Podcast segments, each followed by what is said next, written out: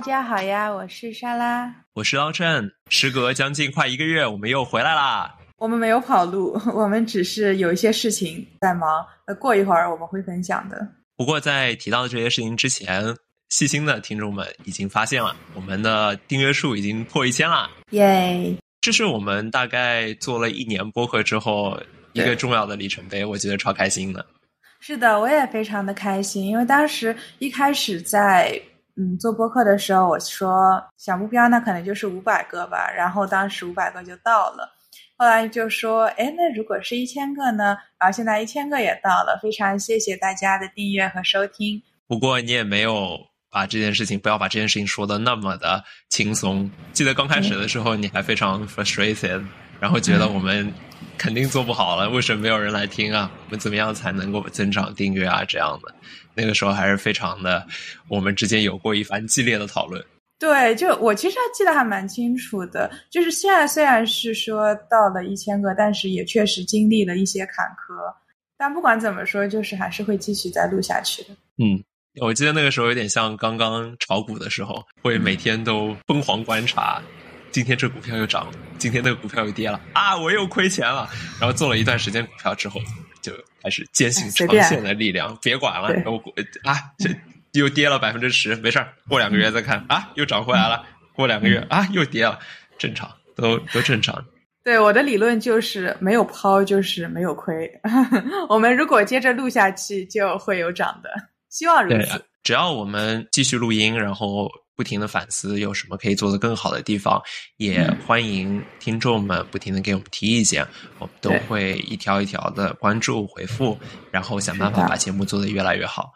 在这个里程碑式的时候，沙老师听说给大家准备了一些特别的礼物。这些礼物是什么呢？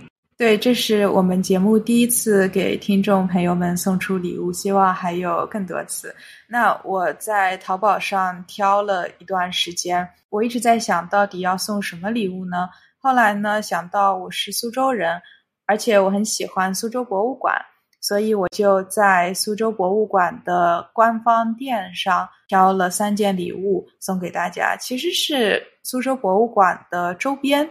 那第一件礼物呢是咖啡，一个是便携式的咖啡，它是旗袍包装的，外面的包装盒是一个衣柜，我觉得这个设计还是蛮别致的。那第二件呢是一个二零二四年的台历。那么这个台历呢，它有一个有设计点的地方是，它旁边有一个需要自己稍微动手拼装一下的莲花瓷碗。当然它不是瓷的了，但是就是它那个造型是莲花瓷碗。然后你把它放在台历的旁边，台历的每一页呢也会有一件文物的介绍。我觉得这个也还挺有意思的。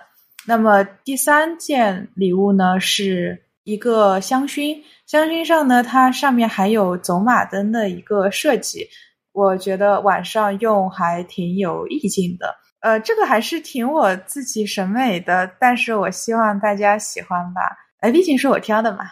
还好大家没有让陈老师挑，还好我们两位主播当中是让更有审美情趣的沙老师来挑这些东西。假如是我挑的话，就不知道会出现什么这样的情况了。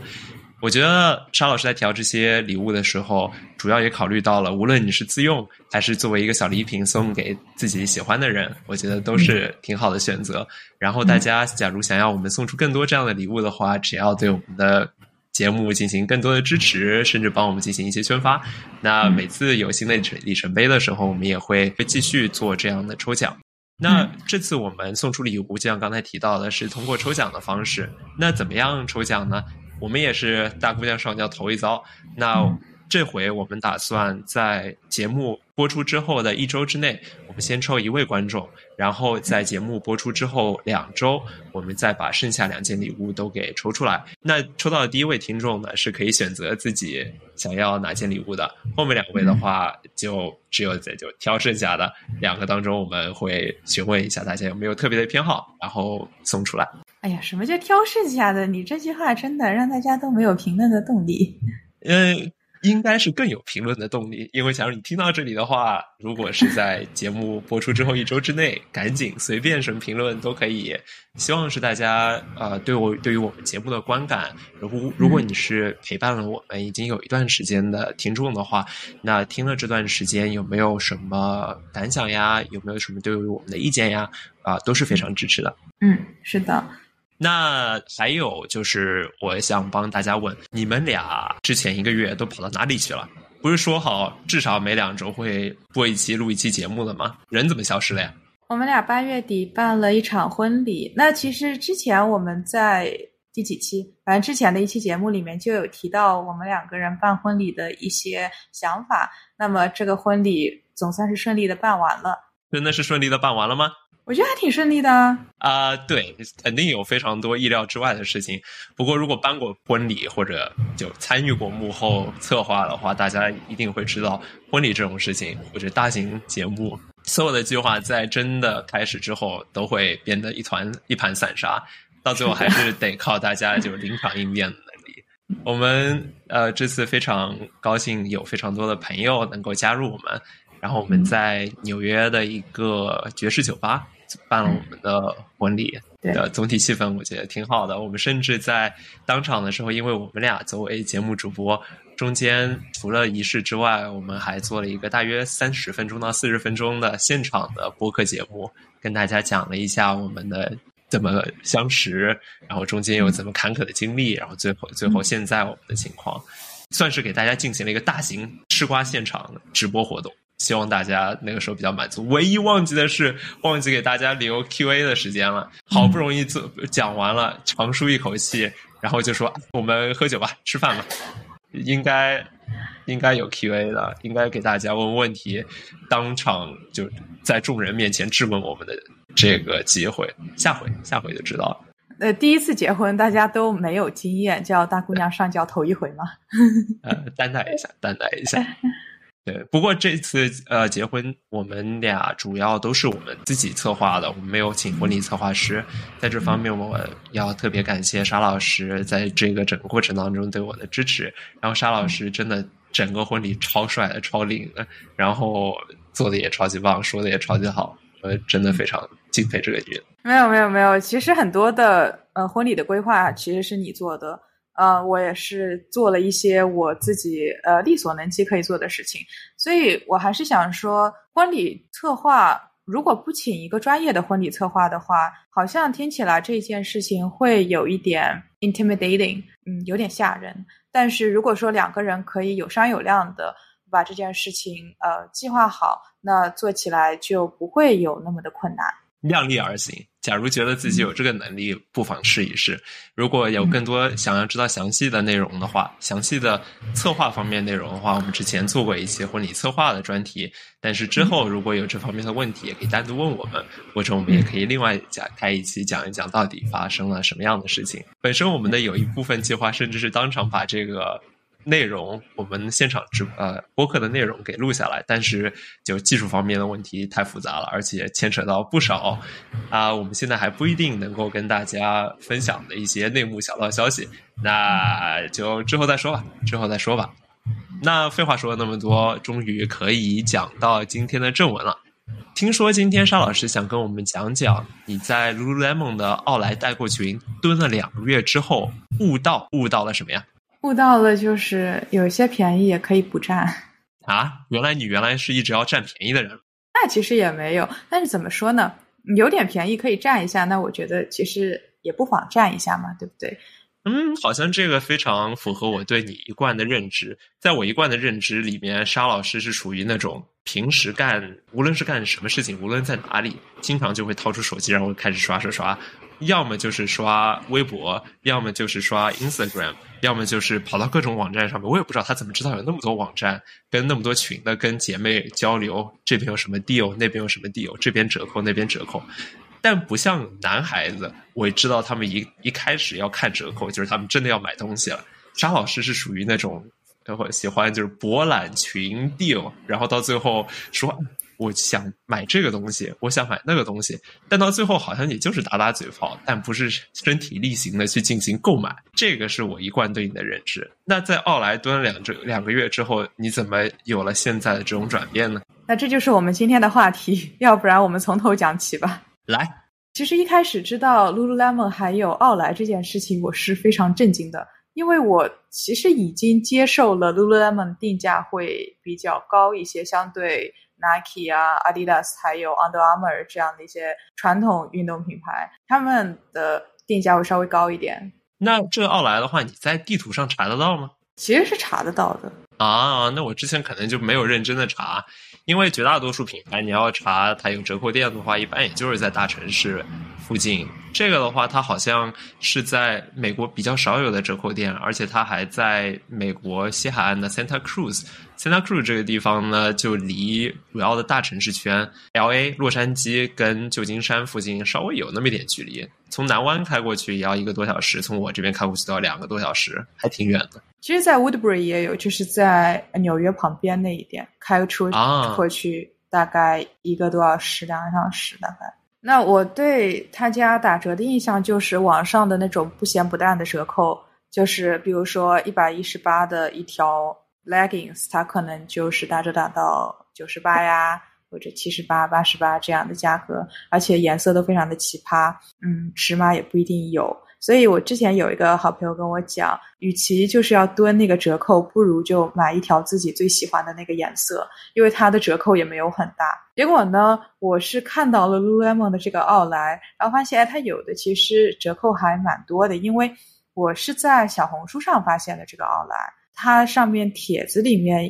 有 PO 一些图，感觉都是那种比较热门的款式。那这些热门的款式，感觉价格都是可能一半甚至更低，然后我就觉得，哎，好像有些便宜还是可以占占的。嗯，那我就私信了那个发帖的博主，然后他就把我拉进了微信群里。我也才知道 Lululemon 有阿莱，这跟我之前跟你讲 Allbirds 就那个全是鸟弯曲程序员标配鞋的那个那个品牌一样。我跟你说它有奥莱的时候，你也特别震惊。这是因为 Lululemon 这牌子不行了吗？还是因为它就是过于畅销，然后它库存弄太多了，然后现在经济下行，大家都不想买了？怎么了？我我知道有很多牌子，它甚至不办奥莱，没有奥莱，就是因为它就算有库存，它也可能通过就把它销毁的方式，而不是说低价卖出去。因为低价卖出去的话，那自然有人会专门等低价才买。我觉得也要看吧，比如说像 Lululemon 这种牌子，我觉得它也真的不至于说金贵到这个程度。其实我感觉现在很多牌子都有了自己的奥莱，包括之前 On 他也说好像不进奥莱，但他现在在上海的奥莱也有了他自己的专柜，所以话就不能说的太死。这是不是？我记得最早像安德玛 Under Armour 在出来的时候，它感觉也比较走专业路线，然后比较金贵。那后来的话，好像也逐渐平民化了，可能也就是企业策略的原因。Under Armour 现在真的，我看到一件他的衣服，比如说我比较喜欢的，我真的就会直接蹲一下它打折，大概呃七折，差不多五折，是一个让我比较能开心的一个折扣。那像这个 Lululemon 代购群的话，它是怎么操作的呢？它这个群呢是这样子做的，它不同群的直播频率是不同，因为要看代购的这一位群主他有没有空嘛。那平均下来的话呢，大概一周直播三次左右。那直播的人呢，也就是群主会去奥莱现场给群里的人拍产品图，然后图上呢会有附价格。那也就是说，他拿到的价格比标上的价格还要再低一点。有的时候是的，呃，有的时候就是标上的价格。要看情况。群主是怎么最后赚钱的呢？假如他比如说四十九块的一样一件东西，他打折打到二十四块，他假如帮别人用二十四块买了，实际上我们得付多少钱？那所以这个就到了，我觉得他可能也没有那么划算的点了。就是如果只是看标签价的话，确实还蛮划算的。就我举个例子，比如说像 Hody Hot 四寸或者两点五寸的短裤，就有二十四刀一条的。那官网上呢，嗯，我现在看大概是三十几块、四十几块，还有五十几块的。长裤也有那种五六十刀的。那多的我也不举例子了，但这些吊牌价就是还蛮划算的，看起来。但是它因为是代购嘛，所以它肯定要赚钱。它就会在这些吊牌价的这个上面再加上一些代购价。那不同的东西代购价就是不一样的。比如说短袖可能就是四块五块，那么长裤可能就八块。有的像稍微厚一点的秋冬的衣服，它的代代购价就要十块钱了。嗯，所以说大概就是在原价或打折后价的基础上加大概百分之十六到百分之二十五左右的一个 markup，然后他赚的主要是这方面的钱。那除此之外，它不像国内有很多地方有包邮，这边包邮吗？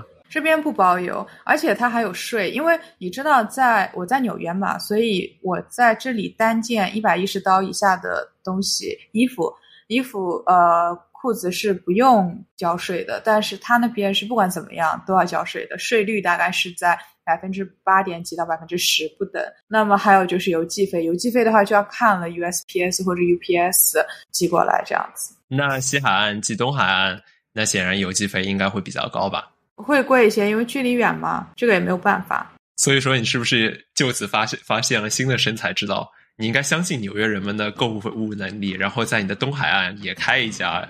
啊，入味莱蒙的代购，你只要每周末，你甚至我觉得你可以租辆卡车去装货。纽约小刘们跟纽约年轻都市男性、女性们的购物能力应该是可以的。这个群其实有非常多的人，就是东海岸也有，然后可能中部一点的也有，包括还有很多国内的。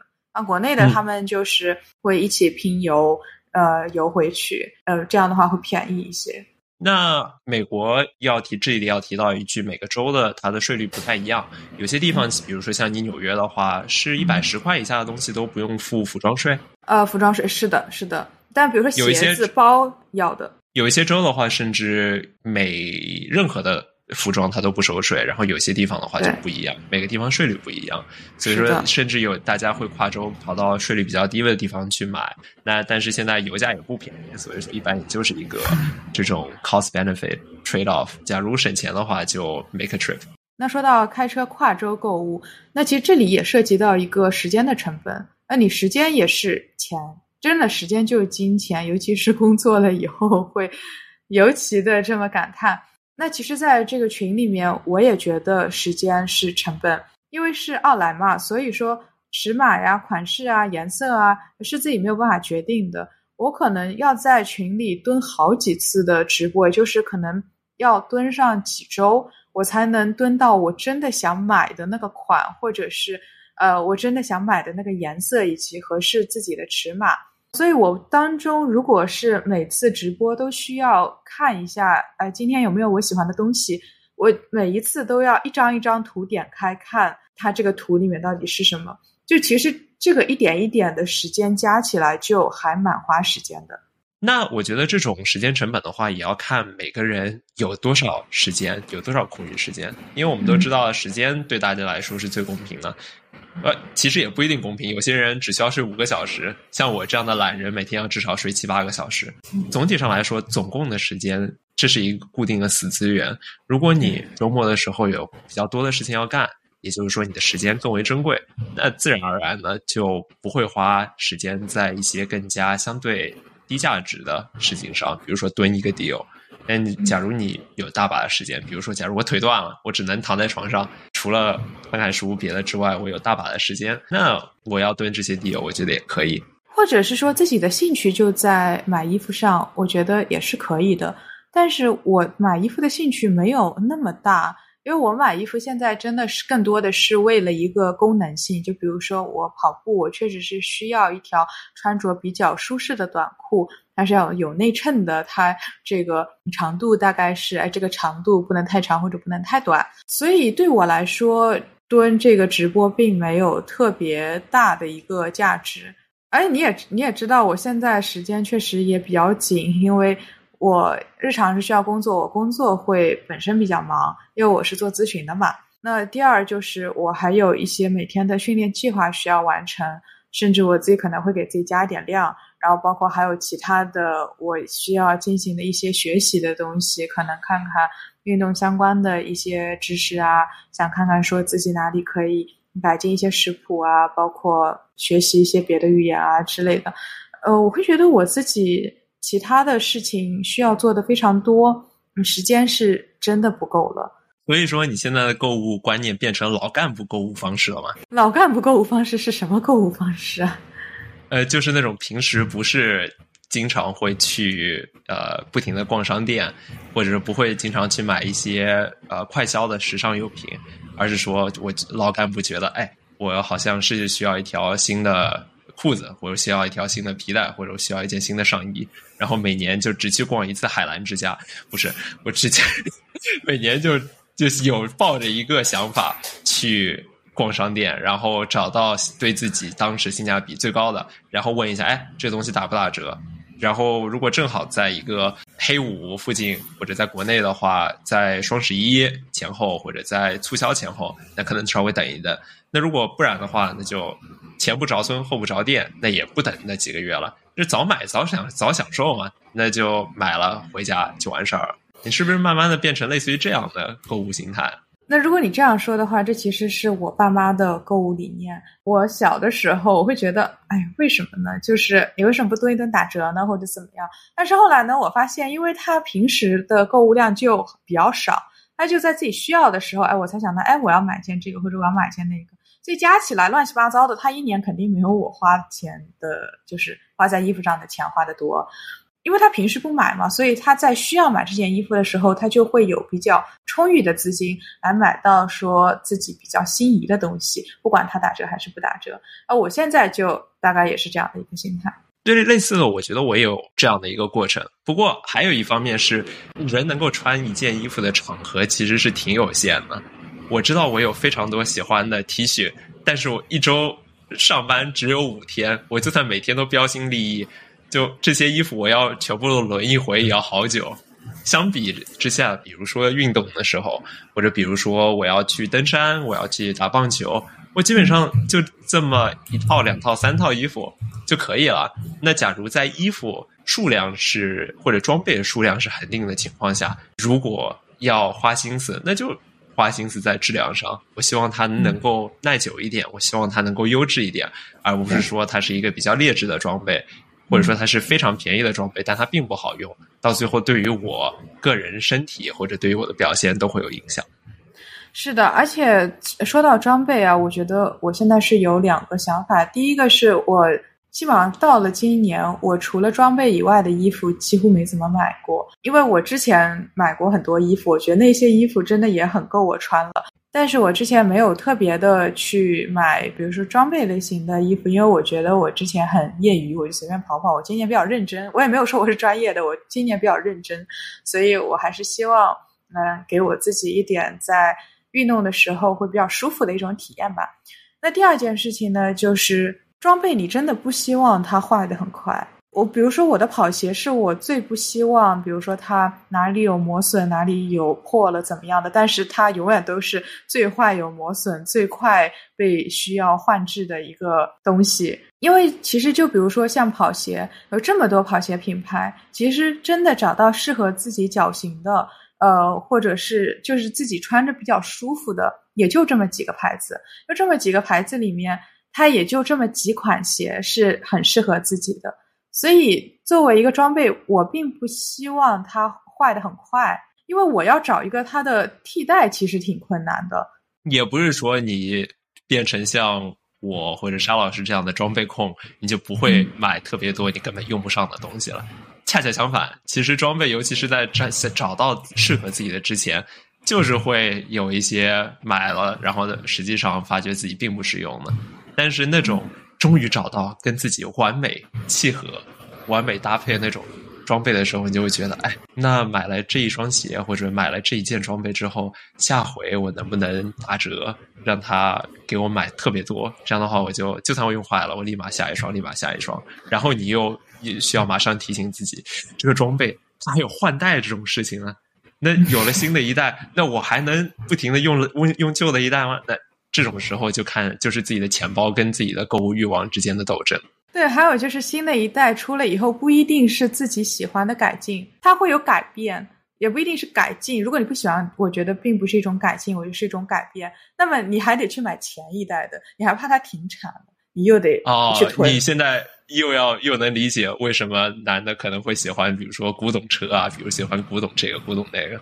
还有一件事情就是，我们开始买装备了之后，不是说到衣服没有置换那么频繁了吗？这我就意识到，我们可能是不是也慢慢的要步入中年人的这种感觉了？因为我记得你应该也听过，就爸爸妈妈跟我们讲，现在年轻人穿的这个东西，我那个时候也流行过，我甚至还有呢，我给你看看。然后就发觉风水轮流转，再过了一段时间，潮流又回到了自己有的衣柜的这个风格里。对，所以就插播一句，我觉得如果是时装类型的话，与其说是追赶一个潮流，不如说是有一个自己比较确认的一个风格。因为风格是一直都在的，但是嗯，时尚这件事情是每一季都会有不同的。这我觉得也就意味着，如果我们之后要继续向大家推荐装备，或者继续向给大家推荐一些有趣的东西的话，我们也会把质量跟性能放在比较高的地方。当然，价格跟性价比也是非常重要的部分。不过我们还是有我们的标准在这里的。是的，我觉得在做推荐的话，因为你不能呃既要又要或者什么都要，这个是很困难的一件事情，尤其是在装备这一方面，有的时候真的就是一分价钱一分货。在比较恶劣的气候下，你可能真的就是需要比较贵一点的、比较高精尖一点的装备。那在可能一般的城市通勤，或者比如说稍微呃轻一点的一些运动的话，那可能啊、呃便宜一点的也行吧。对，但确实我们一方面呢是会考虑到质量的问题，但一方面也会考虑到呃钱包到底付不付的得起。那最后再说一句，有很多小伙伴问我，比如说关于跑步的事情啊之类的，大家很多是刚开始起步的初学者。这个时候，有的时候大家就会问：那初学或者刚开始，我只想试一试，前浅试一下，不是说一上来就要买最找到最适合或者最高端的装备。那这个时候，我们也会把这种需求考虑在内。除了性能跟性价比之外，我们也会给大家推荐一些新手特别适合的装备。那今天就到这里了，我们跟大家说再见吧，拜拜。拜拜。